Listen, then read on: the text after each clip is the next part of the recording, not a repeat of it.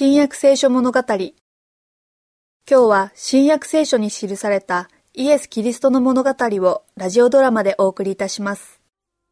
オリブ山の東斜面エルサレムから4キロ足らずのところにベタニアの村がありました。その村にイエスのよく知っておられるマリア・マルタの姉妹とその兄弟ラザロの3人が住んでいました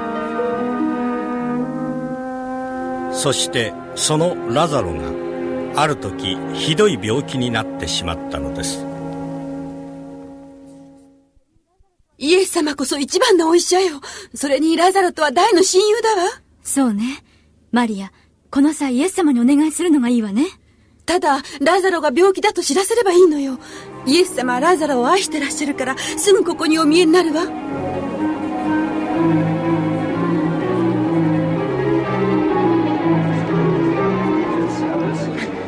先生あなたの知り合いのマリアとマルタからイエス様あなたが愛しておられるラザロが病気をしていますとの伝言でございます。この病気は死ぬほどのものではない。それは神の栄光のため。また神の子がそれによって栄光を受けるためのものである。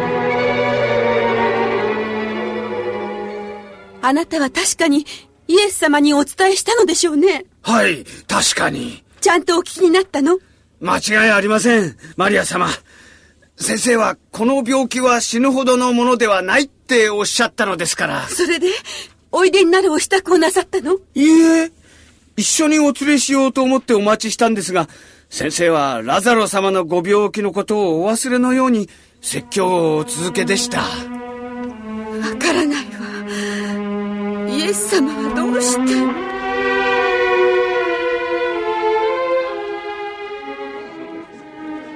て？イエス様はなぜラザロが病気だという知らせを無視しておられるのかな？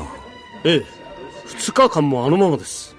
悲しんでもおられないようなご様子だあの3人ともお知り合いなのだ。知らせがあった時お顔を見せればさぞ安心したろうに。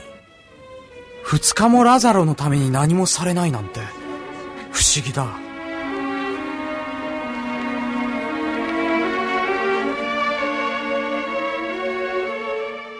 さあもう一度ユダヤに行こう。今からユダヤへ行くのならなぜこの二日間待たれたのだろややあってイエスは。私たちの友ラザロが眠っている。私は彼を起こしに行く。主よ眠っているのでしたら助かるでしょう。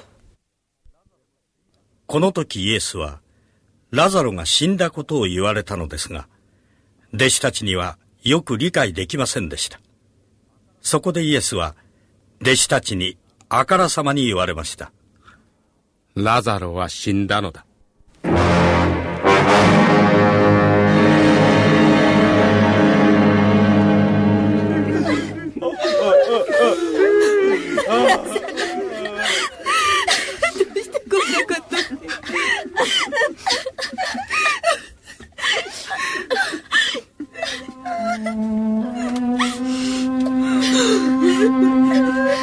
ごめんなかった。ラザロさんは、本当に素晴らしい人でした。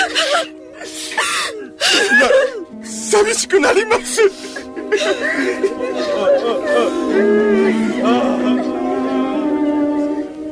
旦那様私はナザレのイエスの友の者ですがそれで？イエス様がご家族の方々にお会いしたがっておいでですどこにおられるのだ？村のすぐ西の小さな森で待っておられます。ああそれはマリアもマルタもどんなに喜ぶか。マルタイエス様がおいでだ。どこに？どこにおられるの？村の西の森だよ。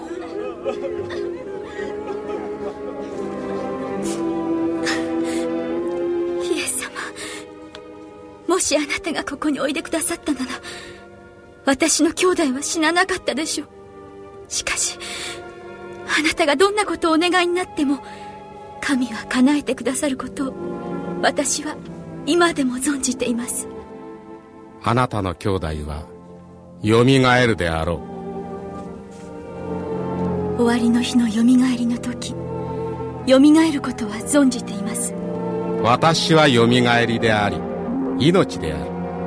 私を信じる者はたとえ死んでも生きる。また生きていて私を信じる者はいつまでも死なない。あなたはこれを信じるか？主よ。信じます。あなたがこの世に来たるべきキリスト。神の御子であると信じております。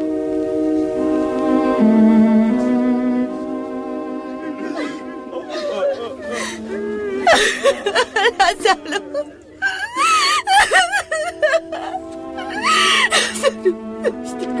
マリアイエス様おいでよ。一緒にいらっしゃい。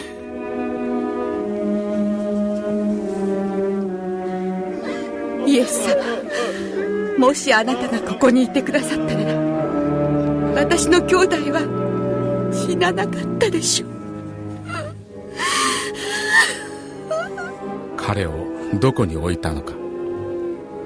主よ来てご覧ください。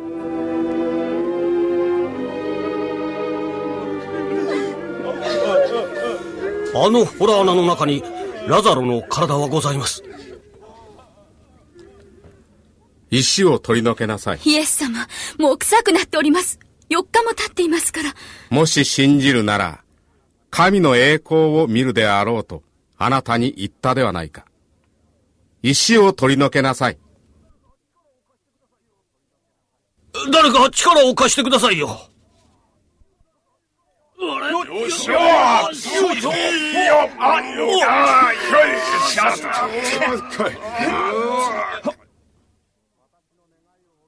父よ、私の願いをお聞きくださったことを感謝します。あなたが、いつでも私の願いを聞き入れてくださることをよく知っています。